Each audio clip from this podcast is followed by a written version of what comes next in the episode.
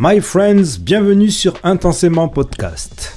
Vous avez envie de tout savoir sur les liens avérés ou pas, que ça soit de la fake news, des idées reçues ou la vérité entre le TDAH et le HPI C'est ici, Intensément Podcast, le média qui explore l'univers des hauts potentiels intellectuels, HPI, surdoué, ES et compagnie, à la recherche de l'info la plus fiable possible, avec une ouverture d'esprit critique cependant.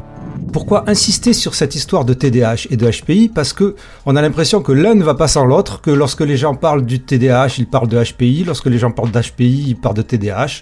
Le grand public les confond, croit qu'ils vont de pair, confond les symptômes du TDAH avec les soi-disant symptômes du HPI. Il n'en est rien et nous allons tout comprendre avec l'épisode d'aujourd'hui. Donc le TDAH, vous savez tous que ça signifie, enfin je pense que vous savez tous que ça signifie trouble du déficit de l'attention avec ou sans hyperactivité, mais nous allons comprendre là aussi qu'il faudrait changer le nom parce que cela ne correspond absolument plus aux nouvelles connaissances en neurosciences et aux nouvelles connaissances de toute manière clinique en matière de TDAH. Donc il faudrait un peu dépasser l'idée d'un trouble de l'attention et de l'hyperactivité.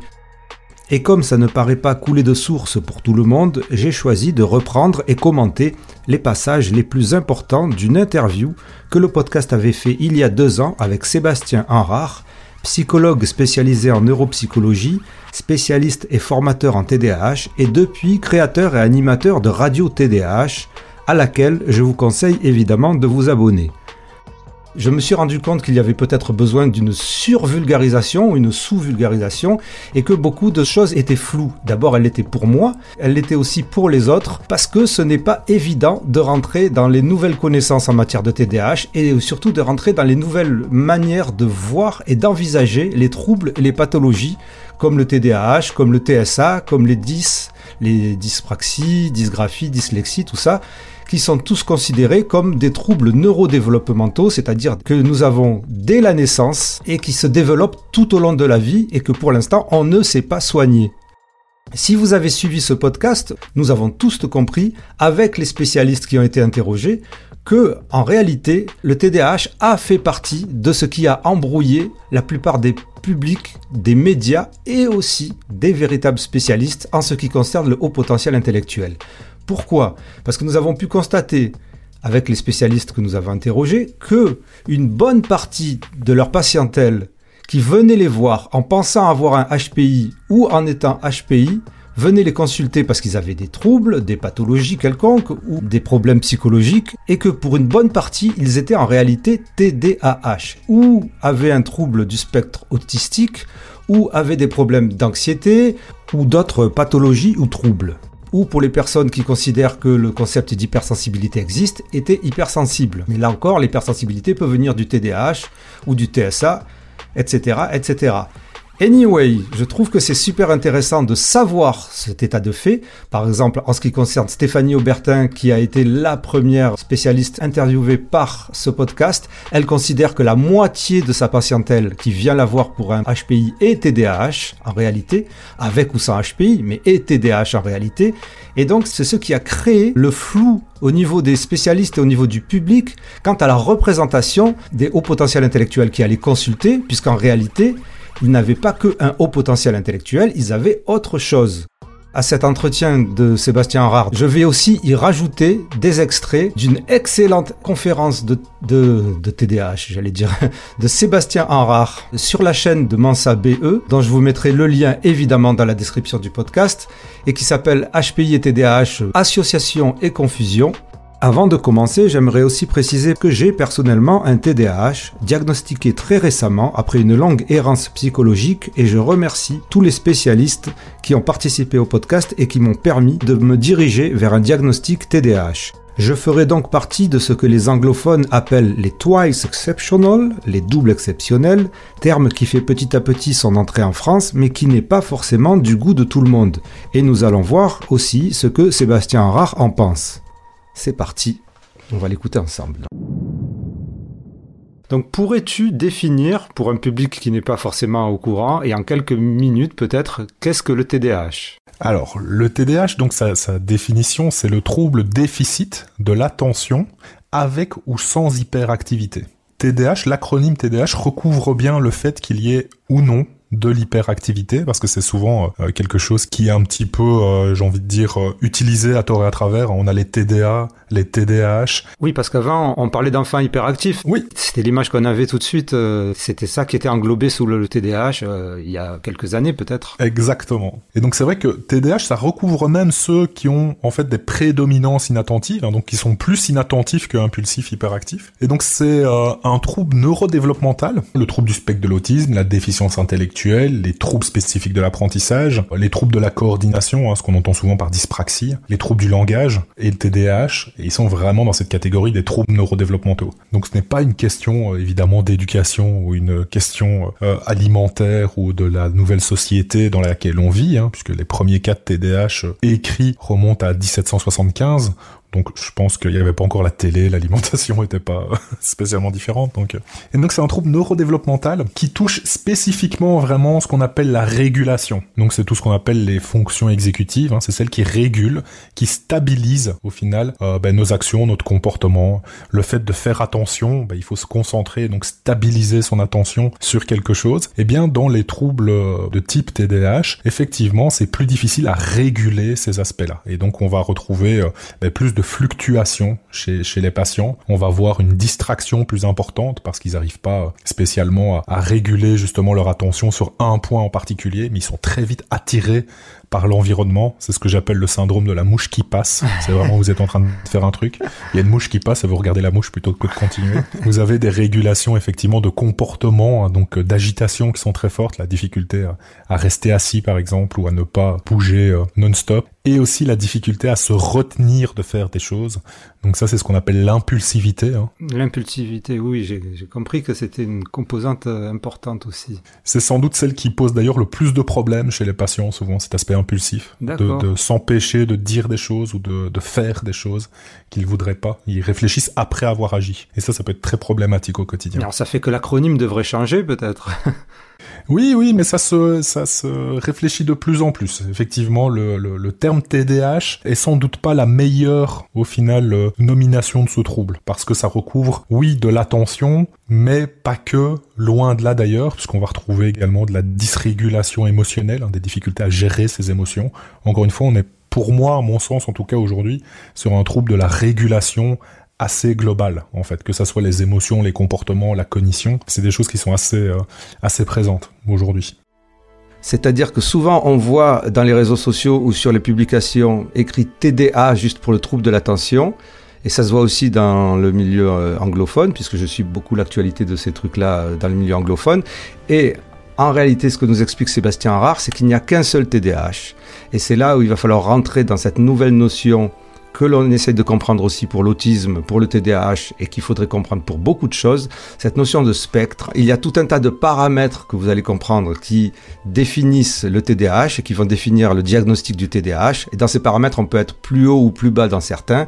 Et donc, même les personnes qui sont en prédominante inattentive, c'est-à-dire dans le TDAH, en fait, ne se voient pas en termes d'hyperactivité ou en termes euh, d'autres choses. Ces personnes-là qui sont juste inattentives sont TDAH et nécessitent un diagnostic pour le savoir ou pas.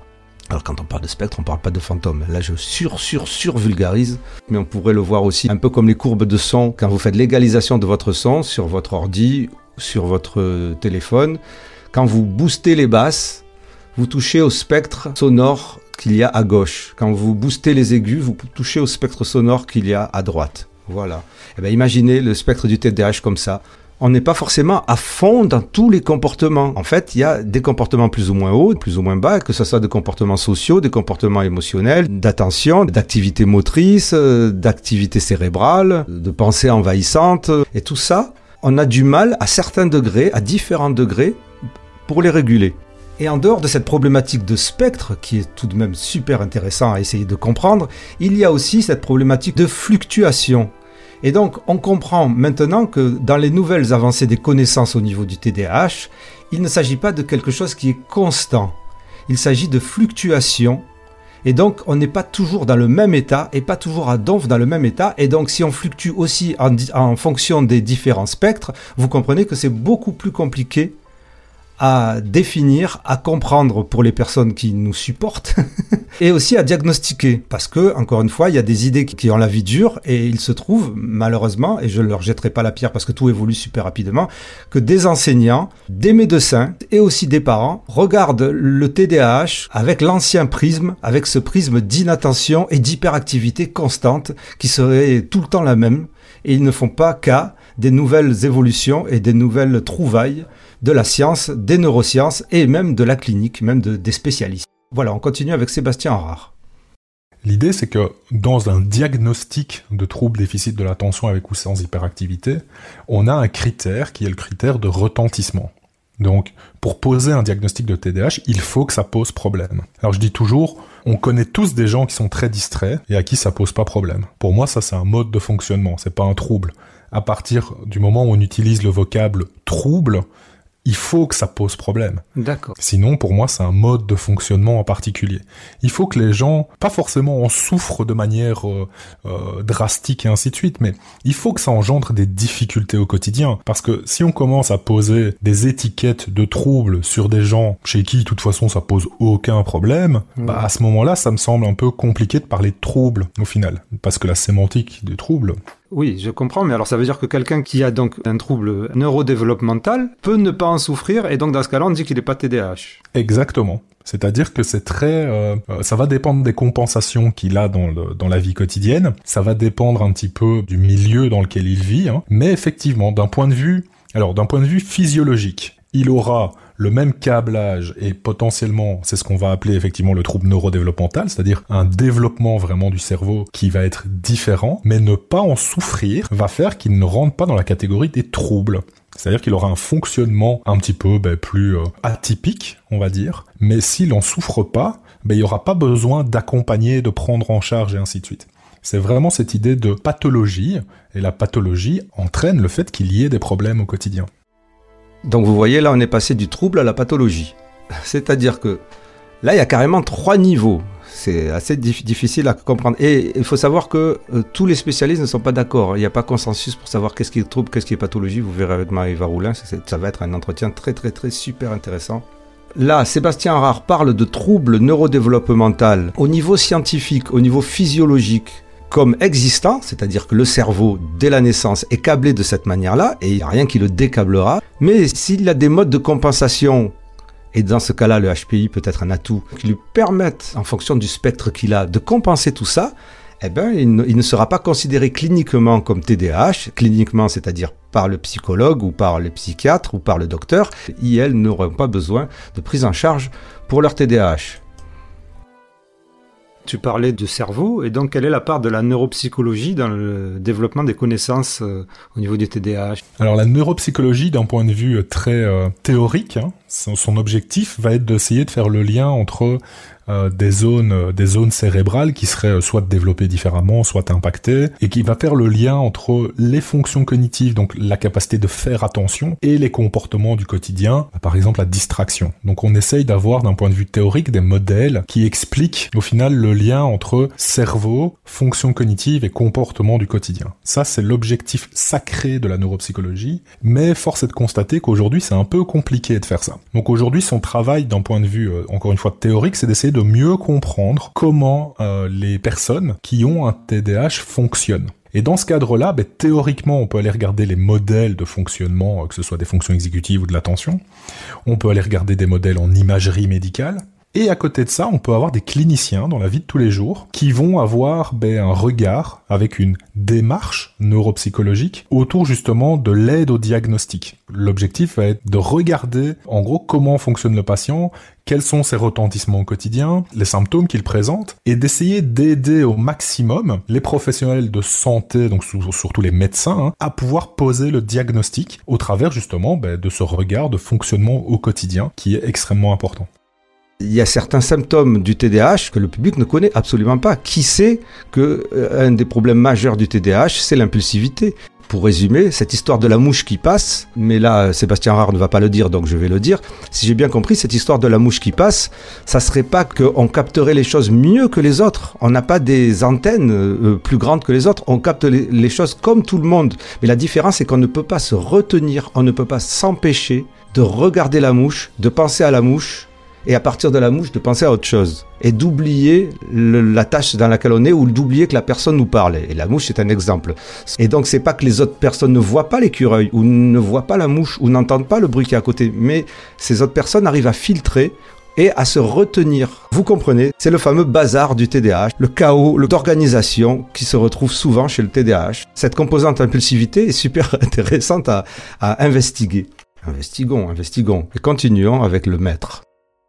Dans le monde francophone, donc en Belgique, en France principalement, les neuropsychologues ne posent pas de diagnostic. Donc c'est vraiment le médecin qui va le faire. Et le médecin, souvent, va demander l'avis de collègues, hein, parce que c'est clairement un diagnostic pluridisciplinaire, hein, le TDAH, parce qu'il faut écarter toute une série d'autres problématiques qui pourraient expliquer le trouble. Oui, il faut faire un diagnostic différentiel, donc c'est ça. Exactement. Et donc dans ce cadre-là, ben, le neuropsychologue va amener son expertise. Alors, c'est pas une obligation dans le sens où si le médecin est très clair et n'a aucune suspicion qui nécessite un neuropsychologue, il n'a pas forcément besoin d'un neuropsychologue pour poser le diagnostic. D'accord. Alors ça c'est très c'est très francophone pour le coup. Si on va euh, je sais pas au Canada par exemple ou si on va aux États-Unis, clairement, les, neuropsychologues posent les diagnostics sans aucun souci. Après, ça sera toujours fait de manière pluridisciplinaire, parce qu'il existe des affections médicales, que le neuropsychologue ne va absolument pas aller investiguer, hein, qui peuvent engendrer les mêmes problématiques. Et donc, avoir un examen médical, c'est quand même toujours intéressant pour écarter certains problèmes. Mais effectivement, ça demande euh, du, euh, du travail de collaboration, simplement parce qu'on sait, par exemple, que le TDAH seul, c'est relativement rare, hein, c'est un cas isolé. Souvent, c'est accompagné d'autres comorbidités, donc d'autres troubles qui sont associés au TDAH. Qui sont lesquels, par exemple, celles qui reviennent le plus souvent? Alors le plus souvent, par exemple, c'est des troubles de comportement comme le trouble d'opposition avec provocation, donc des difficultés assez comportementales d'opposition, avec des colères intenses, le fait de reporter toujours la faute sur les autres, de s'opposer activement ou pas d'ailleurs aux demandes, aux demandes parentales chez l'enfant. Donc ça, par exemple, c'est entre 50 et 65% des TDAH chez l'enfant qui vont présenter ce genre de, difficultés. Ah ouais. Deux autres euh, auxquels euh, il faut penser systématiquement, c'est l'anxiété et la dépression qui vont euh, ben, se manifester en plus avec des symptômes relativement proches du TDAH, hein, puisqu'on va avoir euh, effectivement de l'agitation potentielle, de l'inattention qui va qui va être présente avec des difficultés de mémorisation par exemple qui vont s'installer petit à petit, avec euh, potentiellement une hyperactivité effectivement qui qui se marque et surtout une irritabilité qu'on peut confondre avec de l'impulsivité. Donc potentiellement, si c'est pas des comorbidités, on pourrait imaginer être très anxieux et, dépressif et ne pas être ne pas avoir de TDAH, mais avoir tout un tas de symptômes euh, oui, tout à fait. C'est-à-dire que la symptomatologie euh, globale, elle se ressemble très fort, même si elles ont des particularités. Hein. par exemple, dans, dans l'anxiété, c'est le fait qu'on rumine certaines pensées, qu'on n'arrive pas à contrôler certaines pensées, et donc on a une rumination autour de cette pensée-là. Dans la dépression, on a souvent, alors pas toujours, mais une perte de plaisir, hein, c'est l'anédonie, la perte de plaisir par rapport à des activités qu'on aimait beaucoup, et une tristesse un petit peu qui est un peu permanente. Et donc on va retrouver ces aspects-là, qui peuvent effectivement être très confondus avec un TDAH, et il faut pas passer à côté, parce que bah, ça se prend pas en charge de la même façon. D'où le diagnostic différentiel. En effet, c'est important de pas de pas confondre les deux. Alors avant de passer au lien avec le HPI, enfin au lien ou pas, avant de reprendre cet entretien super instructif, je voudrais vous rappeler que si ce média, si ce podcast vous fait du bien, vous pouvez vous aussi lui renvoyer l'ascenseur en faisant une petite donation, puisque en fait ça m'aide dans mon travail, ça finance le podcast, ça lui permet de perdurer et de vous apporter l'info la plus fiable possible sur tous ces sujets. Il y a un lien unique dans la description de ce podcast. Je remercie intensément celles et ceux qui permettent à ce média de vivre, à cet épisode d'exister, et je remercie intensément et énormément celles et ceux qui vont le faire. Merci, intensément. On reprend. Quelle est ta définition du HPI Alors ça, ça, ça, va être compliqué ça. Alors j'ai pu contribuer, mais j'ai pu contribuer à un encart au final dans le dans le chapitre que le, le docteur Gabriel Val, justement, qui est pédopsychiatre sur Paris, a écrit sur le haut potentiel et le TDAH sur la question de l'évaluation neuropsychologique, donc l'évaluation un peu plus psychométrique de ces aspects euh, de haut potentiel et de TDAH, avec cette question effectivement, euh, on en reparlera d'ailleurs euh, d'ailleurs sûrement, hein, du fait que le haut potentiel cache le TDAH ou le TDAH peut cacher un haut potentiel. Et donc c'était vraiment un intérêt sur l'évaluation cognitive en fait, vraiment cette idée-là. Parce que ça fait partie de la recherche du diagnostic. Alors ça fait partie de l'identification dans le haut potentiel. Dans le TDAH, elle n'est pas obligatoire du tout. C'est-à-dire que pour le diagnostic, on n'a pas besoin de faire passer de test. C'est vraiment un diagnostic TDAH qui est clinique. Donc il va se faire sur des comportements du quotidien, sur le retentissement, sur des aspects très factuels de la vie de tous les jours. Donc il n'y a pas besoin de faire passer de tests à des patients qui suspectent un TDAH pour le diagnostic. Le test va être là pour essayer de mieux comprendre au final leur fonctionnement cognitif. Donc par exemple, euh, chez des, euh, enfin c'est surtout chez les enfants d'ailleurs qu'on va faire ces tests-là, c'est quand ils ont des difficultés scolaires d'essayer de voir ce qu'ils sont capables de mobiliser ou pas par exemple. Après ça peut arriver chez des adultes de faire des évaluations pour essayer de mettre un aménagement de travail par exemple. S'ils ont des capacités cognitives, qu'est-ce qu'ils sont capables de mobiliser d'un point de vue cognitif pour adapter leur travail? Ça ce sont des choses, mais ce sont pas des choses qui sont à visée diagnostique. Ce sont des visées compréhensives dans le TDAH. Il n'y a pas de test de TDAH aujourd'hui, donc euh, c'est important effectivement à souligner parce que euh, je pense qu'on est trop dans une surévaluation, testing, testing, testing dans le TDAH et au final c'est pas toujours utile. Donc en général, ce sont les patients qui sont évalués HPI que l'on découvre de TDAH plutôt que l'inverse. Dans le haut potentiel, c'est un, un, petit peu particulier parce qu'effectivement, comme tu te demandais, ma définition du haut potentiel, c'est une, une, définition un peu euh, psychométrique j'ai envie de dire. C'est-à-dire que c'est sur une évaluation de quotient intellectuel, il faut 130 plus, euh, enfin, faut être dans le créneau des 130 plus. Donc souvent, c'est entre 125 et 135, quoi. C'est le consensus scientifique. Voilà, c'est un petit peu ça. C'est de se positionner là-dessus sur un point de vue psychométrique. Est-ce que ça, c'est quelque chose qui représente les personnes au potentiel intellectuel? Je sais pas. Pour moi, en fait, c'est simplement un mode de fonctionnement qui est lié aux, capacités, c'est-à-dire de fonctionner un peu plus vite, d'avoir une cognition qui est un peu plus euh, développée, donc encore une fois très euh, très psychométrique, quoi. Vraiment ce, consensus autour du de ce fonctionnement-là. Maintenant, effectivement, c'est pas un diagnostic, c'est une identification, c'est-à-dire que euh, c'est vrai que c'est toujours un petit peu un, message qui est un peu particulier aujourd'hui, puisqu'on regroupe souvent les troubles 10 entre guillemets, le TDAH et le haut potentiel, et on, on essaye de faire un petit paquet de ça. Mais pour moi, le haut potentiel, il a, il a pas du tout sa place dans ce cadre-là. C'est pas un trouble, c'est pas un diagnostic, c'est pas, c'est un mode de fonctionnement qui, sur une courbe de Gauss de, de quotient intellectuel, est à, un extrême, quoi. Et effectivement, dans, dans, dans, ces catégorisations, entre guillemets, de pathologie, bah, effectivement, le haut potentiel n'y est pas du tout. Et c'est tout à fait normal. Parce que. Parce qu'il n'est pas pathologique. Ben voilà. ça, c'est, voilà. Par contre, c'est vrai qu'on est, on est arrivé, et je pense que ça l'est de moins en moins, justement, et, et je pense que ces ouvrages qui sont en train d'apparaître, notamment, justement, psychologie du haut potentiel, défendent ce point de vue-là. On a eu des effets, pas de mode entre guillemets, mais des effets d'annonce autour justement du haut potentiel et de la pathologisation de ce, de ce trouble en fait. Comme quoi ce sont des personnes qui sont plus en échec scolaire, qui sont plus anxieux, qui ont plus de problèmes, et je pense que le consensus scientifique aujourd'hui va justement pile à l'inverse de ça. Et c'est vrai que moi j'ai pu participer dans ce cadre-là parce que ce lien entre le TDAH et le haut potentiel, ben, j'ai creusé un petit peu la question pour essayer justement de voir s'il y en avait plus, s'il y en avait moins, c'était plus problématique ou moins problématique. Et donc c'est un petit peu comme ça que moi je me suis retrouvé dans ce, dans ce cadre-là. Et donc tu peux répondre à ces questionnements donc? Oui, on peut, on peut tenter. Alors je peux donner l'état, l'état de la connaissance actuelle, c'est-à-dire qu'elle peut évoluer parce que les études effectivement sur le haut potentiel, elles ont quand même pas mal de limites. Souvent, elles sont souvent faites sur des patients, et donc forcément, ben, on a un biais de recrutement qui, est, très fort puisque il y a que les patients qui ont des problèmes qui viennent en consultation.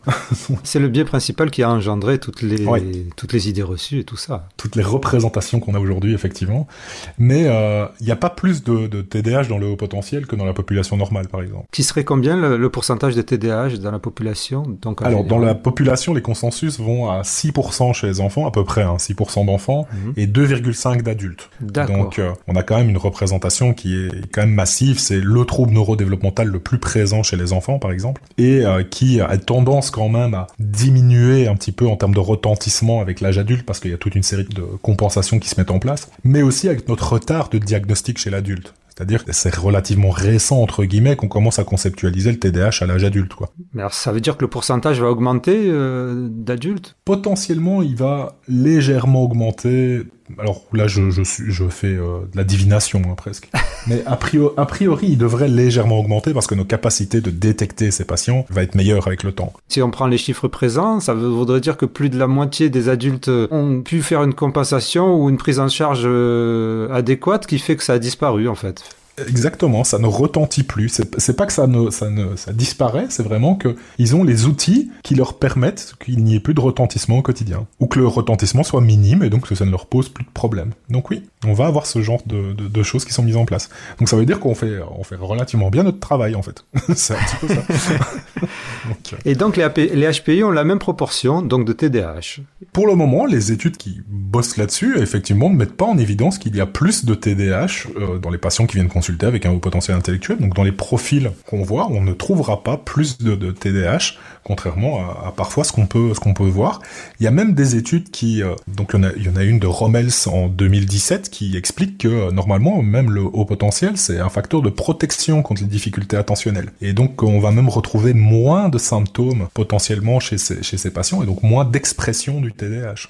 Par contre, ce qu'il explique, c'est qu'il faut mettre en garde sur le fait qu'il y a des symptômes qui imitent le TDAH dans le haut potentiel intellectuel. Si vous n'êtes pas assez stimulé, par exemple, prenons l'exemple d'une conversation qui nous intéresse pas. Bah, potentiellement, au bout d'un moment, on décroche. C'est-à-dire qu'on fait pas attention aux choses. Et donc, on va dire, ah, mais il est distrait. Ben, c'est peut-être pas qu'on est distrait, c'est peut-être que ça nous intéresse pas, tout simplement, ou alors qu'on connaît déjà les choses, et donc qu'on fait attention à autre chose, ou qu'on on porte attention à notre façon de penser, à réfléchir sur d'autres choses qui sont plus pertinentes pour nous. Si vous avez une personne qui vous répète 15 fois la même chose devant vous, que vous connaissez la réponse à l'avance, clairement, vous risquez d'être plus impulsif parce que vous voulez répondre avant qu'il termine sa phrase, parce que vous connaissez déjà les réponses. Donc ça, c'est quelque chose qui est important. Et que souvent, l'être humain, il aime pas le vide. Donc c'est-à-dire que si on n'est pas assez stimulé, globalement, on remplit le vide avec quelque chose, et on remplit le vide souvent par euh, de l'activité motrice. C'est-à-dire qu'on est un peu plus agité, ça veut dire qu'on est un peu plus euh, en mouvement de manière globale. Je prends toujours l'exemple de quelqu'un qui est au téléphone. Quand on a notre téléphone portable à l'oreille et qu'on est debout, c'est rare qu'on reste figé. C'est-à-dire qu'on a tendance à marcher. Si on a euh, un crayon en main, on fait des dessins. C'est parce que c'est pas que ça nous intéresse pas ce qu'on écoute, c'est juste que ça nous stimule pas assez. Et donc on va combler le vide pour atteindre ce qu'on appelle la stimulation optimale par de l'activité ben, souvent motrice. C'est un peu ça.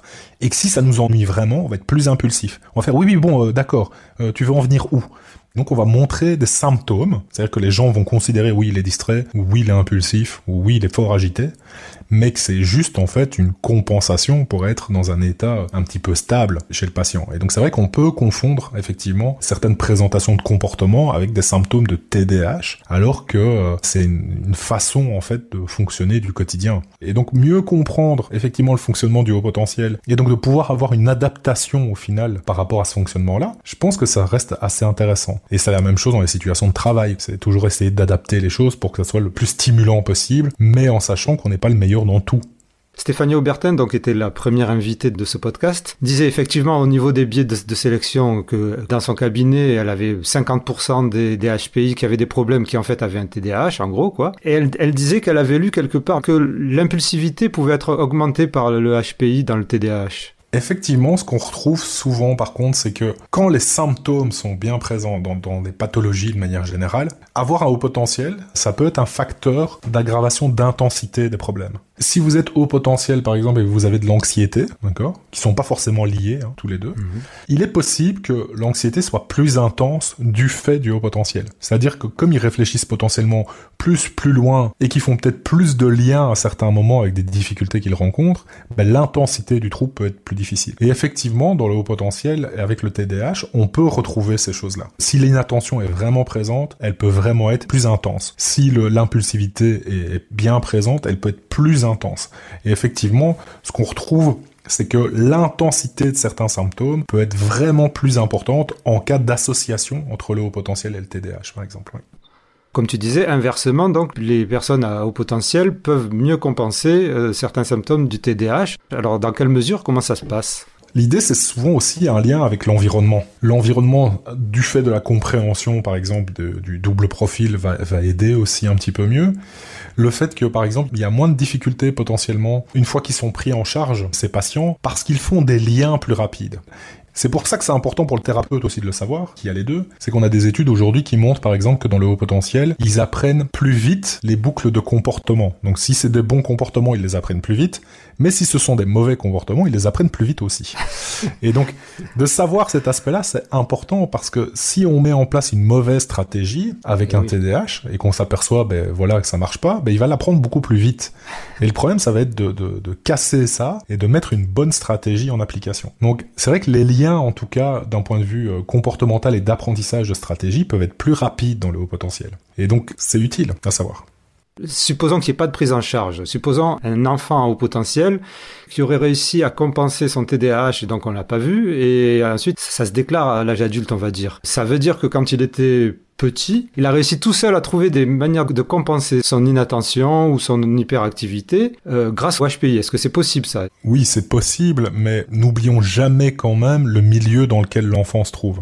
Potentiellement, il vit dans une famille, dans un système scolaire, il a pu vivre aussi dans un milieu qui a compensé en fait les difficultés qu'il a pu rencontrer. Et quand ce milieu effectivement n'est plus en soutien, potentiellement effectivement le trouble il va peut-être reprendre le dessus et donc à l'âge adulte poser des problèmes. Donc oui, il faut pas oublier cet aspect. Il a pu en mettre par lui-même, comprendre très rapidement comment il fonctionnait et comment gérer les choses. Par exemple, on sait que à l'adolescence, vous avez des adolescents qui développent ce qu'on appelle des pseudo troubles compulsifs, c'est-à-dire qu'ils vont euh, commencer à tout lister, à tout organiser, à vraiment euh, maîtriser leur vie et devenir rigide par rapport à ça. Et donc ils vont essayer de contrôler un maximum leur vie. Et en fait, ça marche très très bien. Sauf qu'ils arrivent dans, dans, une forme d'obsession par rapport à cette, à cette gestion. Et donc on va appeler ça des, des troubles pseudo-obsessionnels compulsifs. Mais pourquoi pseudo? Parce que c'est pas vraiment un TOC, ça répond pas à une anxiété en fait. Ça répond à leur fonctionnement de, de, de TDAH. C'est-à-dire que s'ils font pas ça, c'est une désorganisation totale quoi. Et donc ils développent ces aspects-là pour justement compenser leurs troubles. Et ça marche relativement bien parce qu'ils arrivent à s'organiser, à planifier grâce à ça. Donc c'est vrai que c'est difficile parce que si on leur retire, bah, il y a une désorganisation absolue là-dedans qui est folle.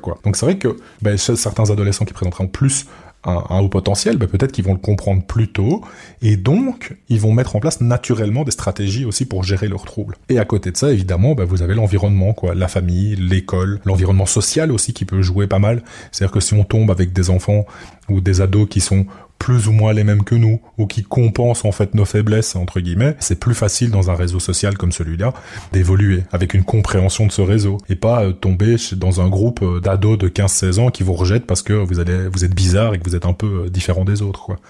On voit beaucoup sur les réseaux sociaux, sur les groupes Facebook, de, discussions sur le fait que le TDAH masquerait le HPI ou inversement le HPI masquerait le TDAH dans les tests de QI, dans, la VICE 4 par exemple. C'est un peu une légende, hein, faut être clair. C'est l'idée de penser déjà qu'on peut détecter du TDAH sur des tests psychométriques. Moi, je suis très très peu convaincu, c'est-à-dire que sur un score en lui-même, vous découvrez pas s'il est TDAH ou pas. C'est le fonctionnement, c'est sa façon de faire qui va changer les choses. Donc c'est clinique c'est pas psychométrique. Donc en termes de score, non, ça change rien en fait. Il n'y aurait donc pas une histoire euh, très courante sur les réseaux sociaux, et à laquelle je croyais moi aussi, de quotient intellectuel hétérogène, c'est-à-dire avec de grandes disparités entre les indices de réussite des épreuves, et euh, qui permettrait de révéler un TDAH par exemple mais les QI sont, de, enfin, la, plupart du temps, enfin, chez les patients en tout cas, les QI sont quasiment tous hétérogènes. Donc c'est très rare d'avoir un QI homogène chez des patients. Cette question de l'hétérogénéité, elle est un petit peu euh, dépassée entre guillemets, parce que en plus, plus on monte dans les scores euh, d'intelligence, plus les quotients intellectuels sont hétérogènes. Donc euh, clairement, dans le haut potentiel, l'hétérogénéité c'est la règle, hein. c'est pas c'est pas une exception l'hétérogénéité. Et les études montrent quand même que les déficits attentionnels impactent très peu les scores du quotient intellectuel. Donc, de penser par exemple que quelqu'un qui est à 110 euh, est au potentiel, mais a un TDAH associé, donc c'est ça qui explique que c'est le 110 et pas le 130, euh, c'est un petit peu aberrant d'un point de vue juste de score.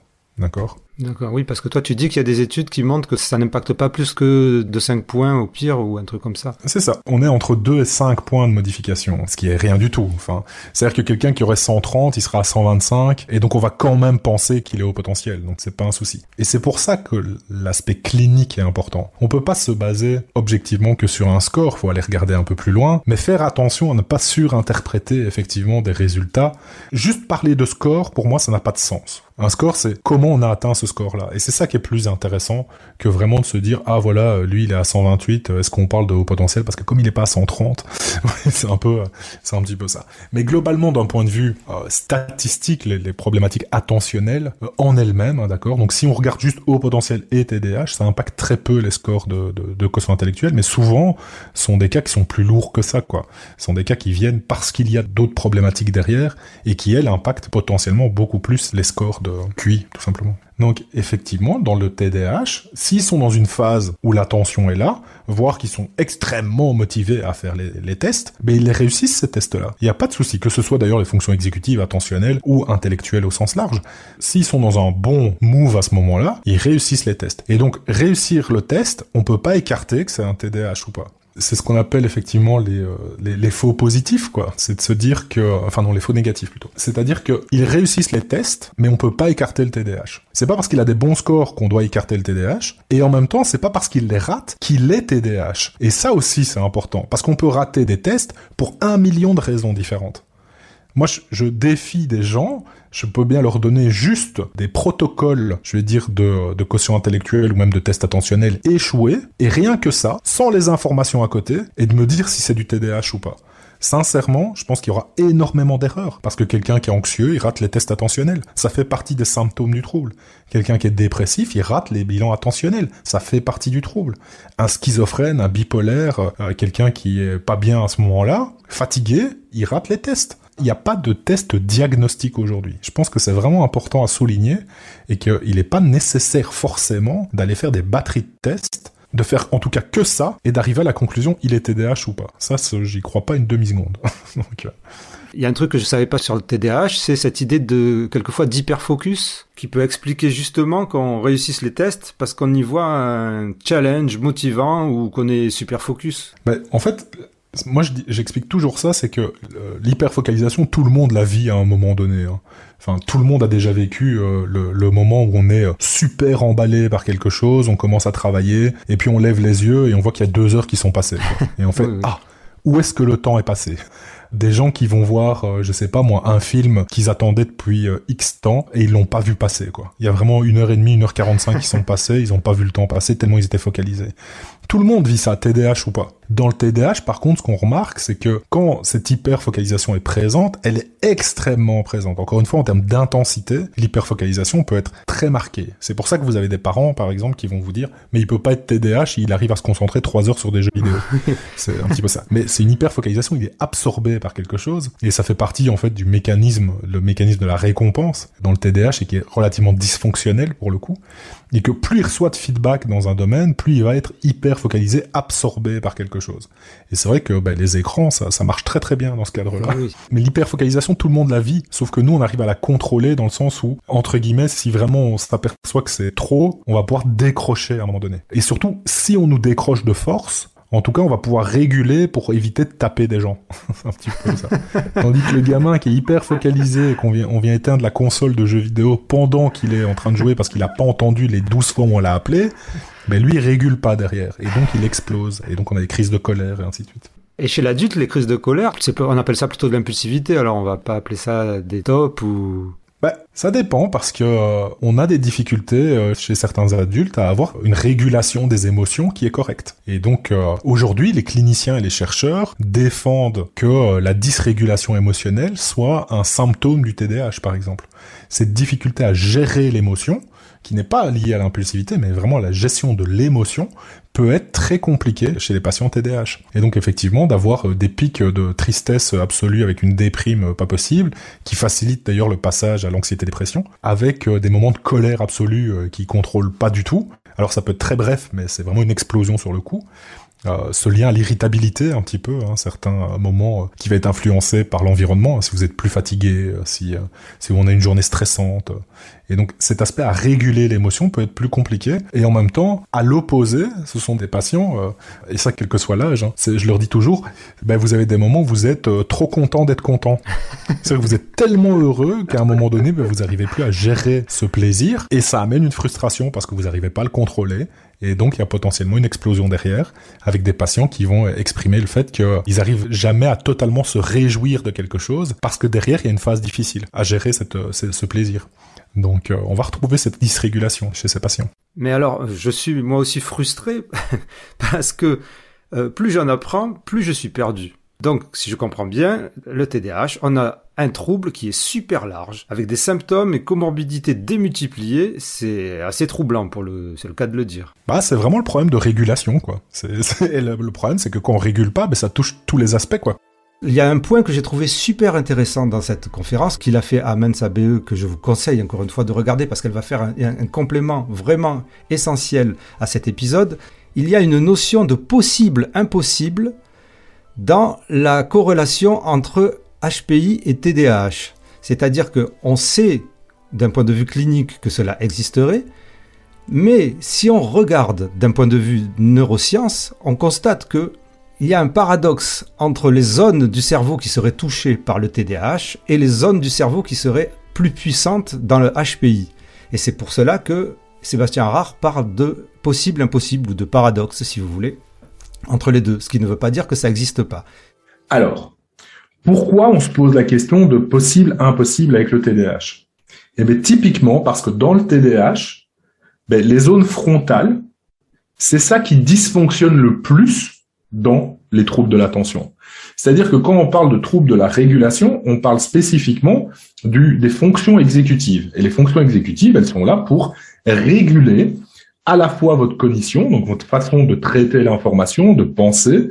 Ça va régler, ça va réguler vos comportements, donc la capacité à maîtriser aussi l'agitation, par exemple.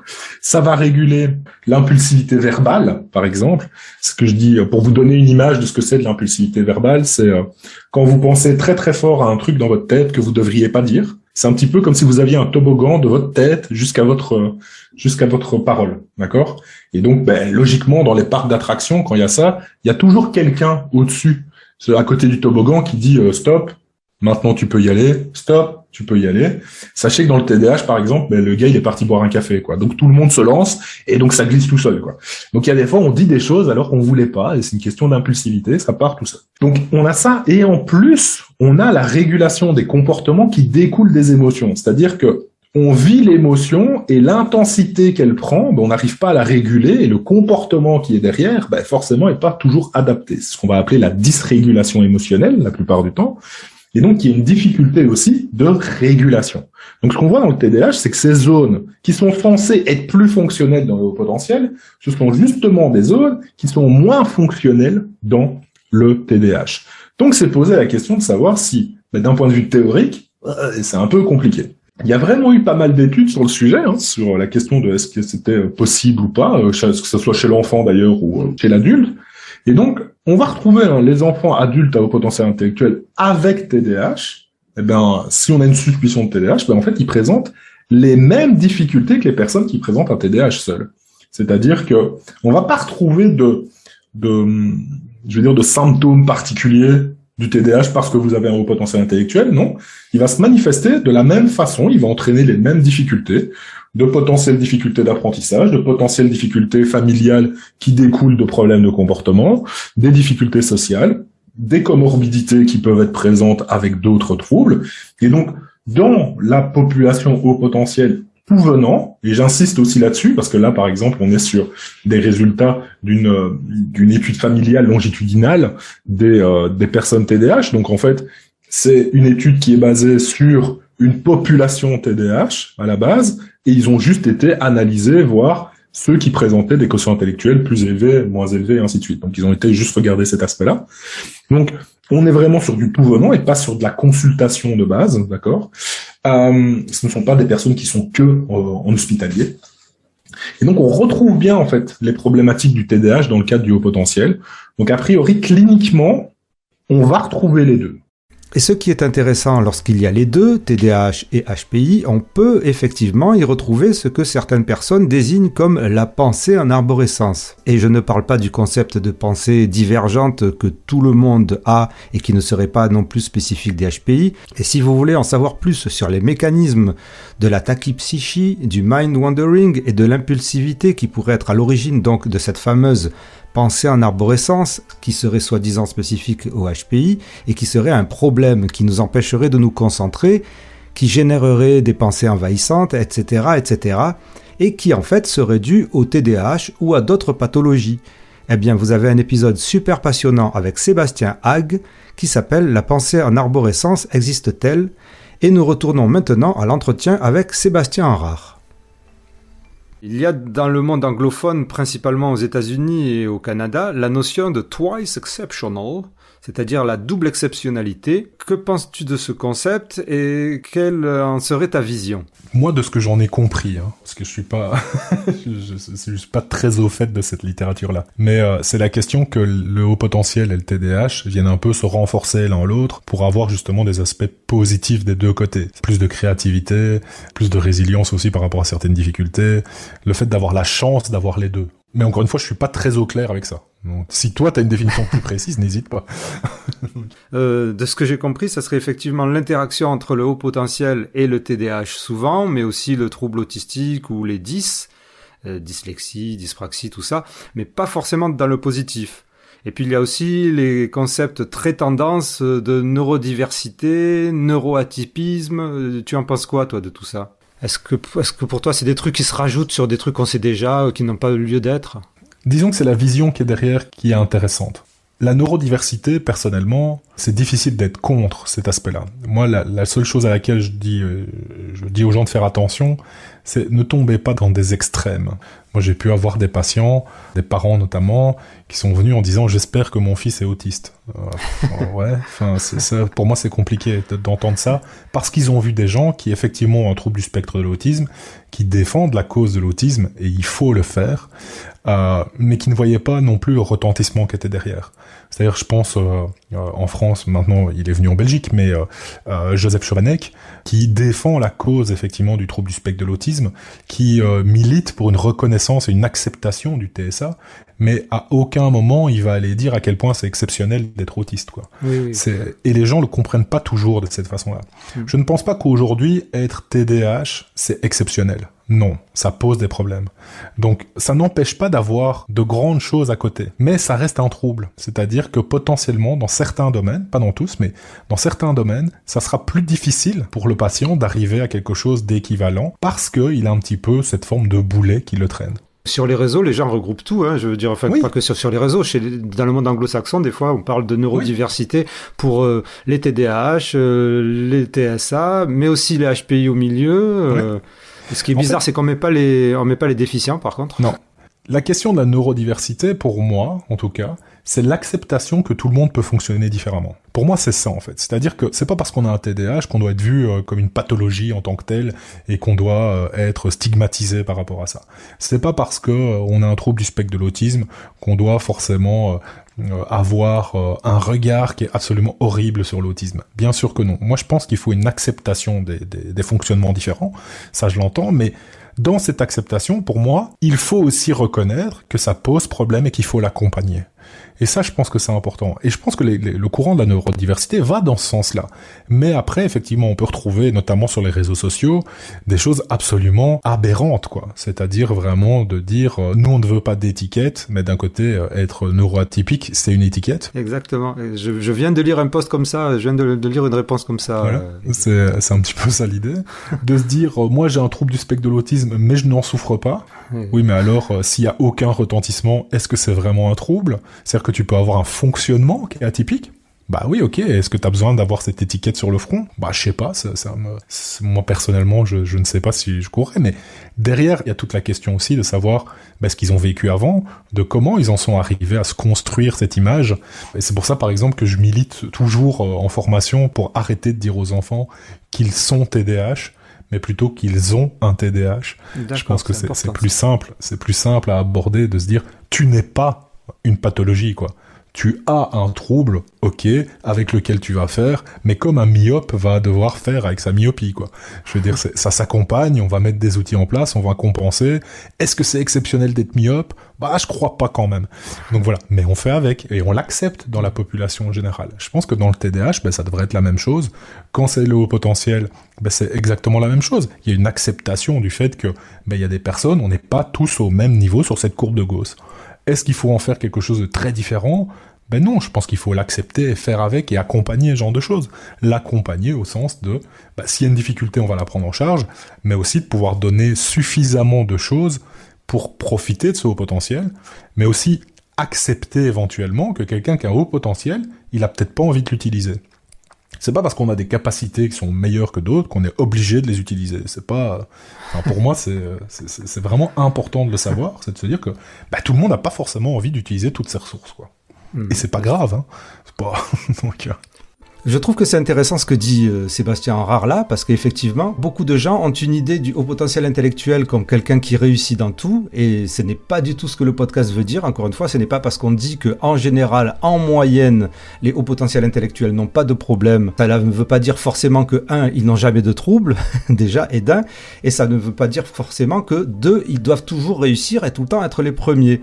Parce que euh, on peut faire le parallèle entre quelqu'un qui serait baraqué c'est pas pour ça qu'il doit être super fort euh, à la, bagarre ou super fort euh, à je sais pas quoi, au, lancer de, de troncs d'arbres euh, en Écosse.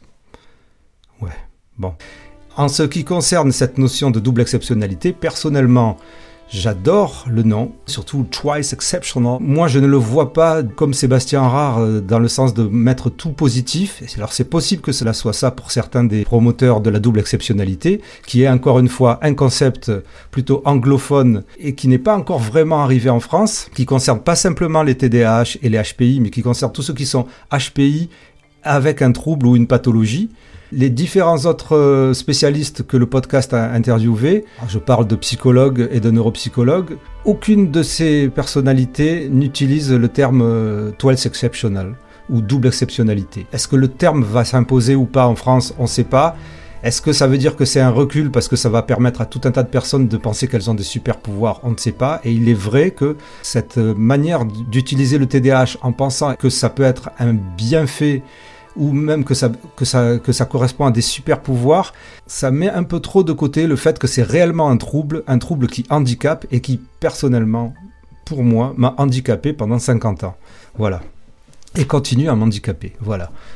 Donc, euh, c'est peut-être pas à prendre à la légère et à considérer comme un super pouvoir, mais je sais pas, peut-être je me trompe, c'est mon avis. Je veux dire, on a une époque où les, fausses informations sont tellement répandues que ça fait vraiment peur et qu'il faut garder ce regard scientifique et pas de dire ah oh oui mais c'est pas parce que c'est écrit dans un papier que c'est la vérité. Non, c'est pas parce que c'est écrit dans le papier que c'est la vérité. C'est juste l'état de connaissance actuel.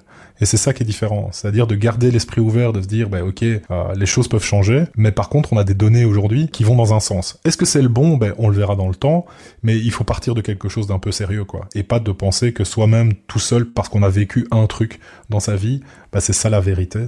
Je pense qu'il faut pas essayer de faire en sorte d'extrapoler ce que nous on vit au quotidien dans notre cabinet ou dans notre vie euh, sur nos patients tout simplement, mais de se baser quand même sur des données qui tiennent la route et encore une fois, de garder l'esprit ouvert, parce que ça peut changer du jour au lendemain. Tout ce que j'ai dit pendant ce, pendant ce podcast, potentiellement dans deux semaines, si tout va à sens inverse, je dis exactement l'inverse, hein, j'ai pas de problème. Euh. C'est la base de l'esprit critique. Donc, ben voilà, je pense qu'aujourd'hui, c'est, c'est la compétence fondamentale qu'on doit développer. Cet aspect critique de, de toujours être un peu réfléchi par rapport aux informations qu'on donne, parce qu'on est abreuvé d'informations. Il faut faire le tri. Réfléchi par rapport aux informations qu'on donne, parce qu'on est abreuvé d'informations, il faut faire le tri. Ah, ah Le gong, le gong. Donc vous avez compris la conclusion qui je trouve excellente cette conclusion de Sébastien Rare que je remercie une énième fois d'avoir fait cet entretien avec nous et voilà je trouve que c'est bien de revenir sur le fait que dans l'esprit critique et dans la science contrairement aux pseudosciences, on revient très souvent sur ce qui a été euh, démontré lorsque, ça, lorsque le contraire a été prouvé. Voilà. On, revient très souvent et on dit ben, on croyait ça, ben maintenant on ne croit plus parce que ça a changé. Alors que les pseudosciences pensent qu'elles détiennent la vérité depuis, pour certaines, euh, ad vitam aeternam, puisqu'elles s'inventent des, des origines quelquefois millénaires, parce qu'elle serait millénaire, alors elle serait vraie, comme si la saignée serait quelque chose de super intéressant, et puis le sacrifice humain pour faire pleuvoir, ça serait pas mal, non plus c'était des pratiques qui étaient millénaires. Je vous remercie d'avoir suivi jusqu'à là. Euh, N'oubliez pas de faire les gestes qui aident pour ce podcast qui en a vraiment besoin. Je sais que je me répète, mais ce podcast a vraiment besoin de vos dons pour continuer, en espérant qu'il vous apporte beaucoup. Je vous remercie au centuple et je vous remercie toutes et tous intensément. Intensément, c'est le podcast divergent. Intensément, c'est le show potentiel. Et intensément,